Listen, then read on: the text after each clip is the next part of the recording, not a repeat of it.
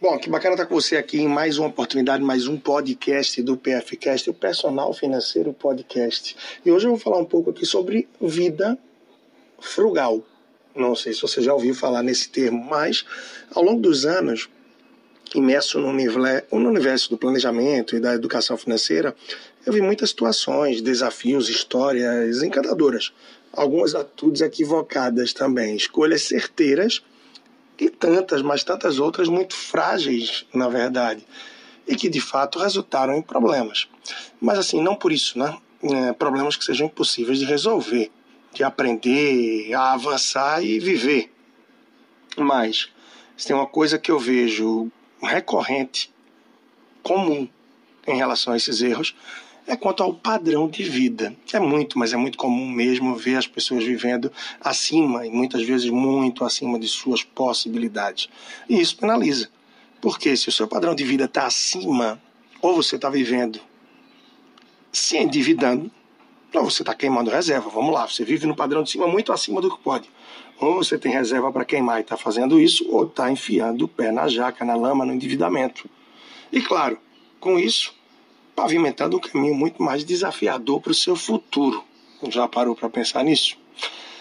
Essa é a razão pela qual estou aqui para falar sobre uma vida frugal, um termo desconhecido por muitos e que trago aqui para você. Na verdade, ter uma vida frugal é ter uma vida com mais equilíbrio, sem esbanjar ou sem ser extravagante com suas coisas do dia a dia. Econômico, poupador, mas não no sentido de ser pão duro, tá? Mas sim planejado, cauteloso, e não só quanto ao dinheiro, mas também quanto ao uso dos recursos que você tem de vida, quanto ao uso do teu tempo, do consumo, fazendo acontecer dentro das tuas possibilidades. Isso é um desafio, hein? Para muita gente é bem difícil, sim. Afinal, a gente está num país onde mais da metade da população gasta mais do que ganha. E eu não tenho dúvidas. Uma vida frugal pode te levar mais longe, sim, no sentido de longevidade, de saúde financeira e tranquilidade. E isso traz uma adequação, que, como eu falei antes aqui para você, em nosso país hoje está pouco presente. Para isso é importante você conhecer e reconhecer bem as suas condições, no intuito de viver abaixo, realmente, daquilo que você pode, tá? Então isso se torna, sim ou sim, um grande desafio para bastante gente. Viver abaixo dos seus meios, e ter uma conta mensal, uma obrigação referente ao valor que você quer poupar, isto é, da mesma forma que se paga um aluguel, uma TV a cabo, uh, não importa a parcela de um carro, quanto é que você junta, quanto é que você se paga por mês? Ou será que a gente só tem a obrigação quando paga o boleto de algo que a gente comprou? É importante ter essa obrigação, portanto, consigo mesmo, né? Naquele valor que eu quero poupar, no fim do ano eu quero ter 12 mil reais. Pô, tenho que poupar mil por mês, dependendo se eu tenho décimo terceiro e tal, até menos. Mas bota essa meta de mil, bota essa meta de 500, que chegando um décimo terceiro, um prêmio, algo extra que tiver aí também, uma grana a mais que você fizer, só vai considerar, só vai além para você. E isso, claro, termina sendo muito rico, muito válido. Não deixe de lado a qualidade, tá? Muitos se enganam pensando que uma vida frugal foca no menor preço e nada mais, que é mais barato.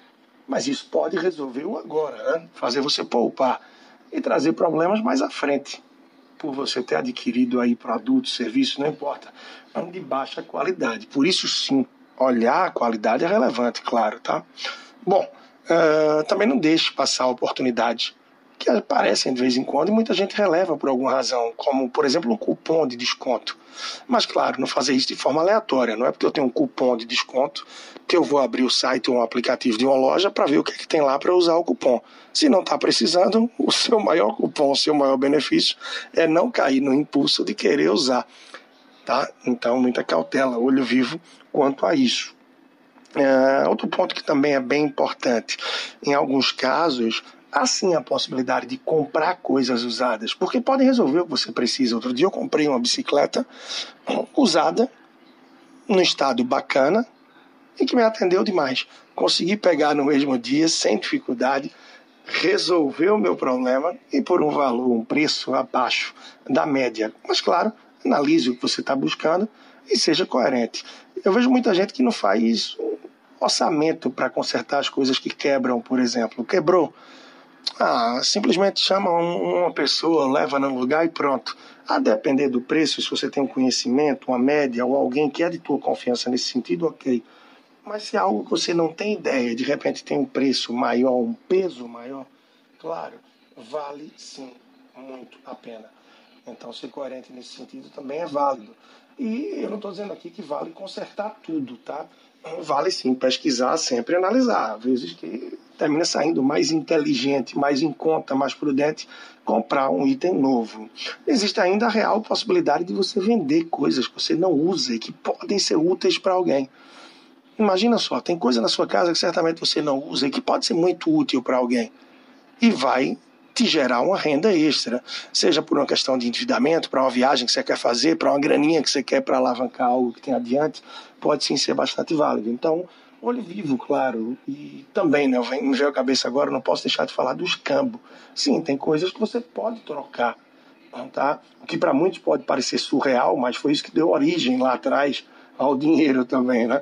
O dinheiro é uma moeda de troca e o escambo nada mais é do que a troca. Eu me lembro que aí no começo da pandemia do coronavírus, eu troquei com um casal de amigos. Uh, posso dizer os itens, não tem problema. Um ferro daqueles de passar a vapor, que você deixa a camisa pendurada, por uma Chromecast que eles tinham. Então, para mim, né, para nossa casa, para nossa família, foi bastante útil a Chromecast. No caso, o Chromecast eles tinham umas duas ou três em casa e essa não estava sendo utilizada. E no nosso caso, esse ferro de passar a vapor não estava sendo utilizado. Então, nem eles desembolsaram, nem a gente, cada um contemplou o que precisava e o que fazia sentido. Foi uma ótima troca e que sim, também foi positivo para os dois lados, com a utilidade, com a não necessidade do desembolso mais. Então, claro, compre por necessidade. Não compre apenas pelo prazer, pela satisfação, pelo impulso emocional, pela compra compulsiva ou por hobby em comprar então, vale sempre a gente priorizar as nossas necessidades, aquilo que realmente a gente viu que agrega, o que a gente se planejou para tal. Não estou dizendo que não se deve comprar um supérfluo ou algo que você deseja, mas se não houver equilíbrio e fizer isso de toda forma, sempre, quando você precisar alguma coisa, vai terminar faltando recurso. Então, equilíbrio, mais uma vez, termina sim sendo essencial. Bem, eu me lembro que semanas atrás eu postei lá no meu Instagram, arroba personal financeiro, um vídeo que traz uma história daquele que é considerado por muitos aí um dos maiores investidores de todos os tempos, o americano Warren Buffett. Nesse vídeo são apresentadas conquistas, hábitos e muito mais sobre a vida dele, tá? E naturalmente surgiram, e sempre surgem, alguns comentários em relação ao estilo de vida levado aí por Buffett. Uh, um estilo de vida frugal, sim, a escolha dele. E claro, eu entendo aquelas pessoas que dizem que com o dinheiro que ele tem levariam uma vida muito diferente. São escolhas, repito. O que reforça que a riqueza por si só ela não está no dinheiro, não apenas nele, mas também no comportamento, nas decisões que a gente toma no dia a dia. E isso faz a gente plantar hoje aquilo que a gente quer colher e quer viver daqui a alguns anos. E também, a depender do que a gente está plantando hoje, ativos ou passivos, essa colheita pode nunca acabar, muito pelo contrário, se multiplicar cada vez mais. Bom, por isso vale a reflexão, a compreensão acerca de um padrão de vida adequado que vai levar a pessoa a não, não conhecer uma situação de endividamento, vai se livrar disso. Que, por sua vez, quem não se endivida, quem não tem problemas financeiros, se livra de tantas outras consequências desagradáveis, né? E isso vai pavimentando o caminho para mais conquistas, realizações, uma tranquilidade, um equilíbrio, um foco na sua produtividade, seja no seu emprego, no seu negócio. Isso dá muito mais tranquilidade. E aí, assim, já reta final aqui do insight dessa reflexão que eu trago hoje, não é difícil a gente imaginar, a gente refletir o que seus investimentos vão precisar gerar no futuro para subsidiar o seu padrão de vida, tá?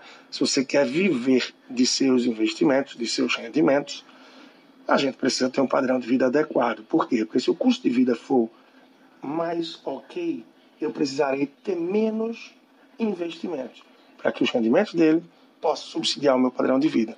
Dessa forma, eu também não vou precisar constituir um patrimônio astronômico para isso, ou seja, trabalhar por muito mais tempo.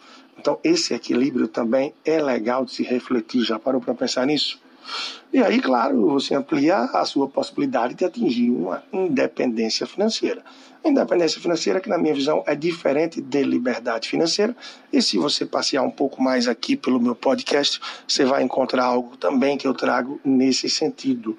E que, por sua vez, essa independência financeira exige vários ingredientes, requer um longo prazo e muita paciência, né? Mas não tenha dúvidas que isso que você acompanhou agora, que todo o conteúdo que eu tenho gerado através do Instagram personal financeiro, do meu blog que está no leandrotrajano.com e com novo conteúdo a cada semana, assim como também no canal do YouTube aqui no PFcast, o qual a gente já passa de 400 episódios, alguns um tiquinho de nada mais longo como esses, tantos outros que são pílulas de um a dois minutos e alguns um pouco mais raiz, um pouco mais densos de programas e mais tudo isso aqui contribui, costura para, junto a boas leituras, a bons estudos e dedicação de tempo de sua parte, para que você possa adquirir mentalidade, conhecimento e avançar cada vez mais. Quer saber de leituras, sugestões e mais?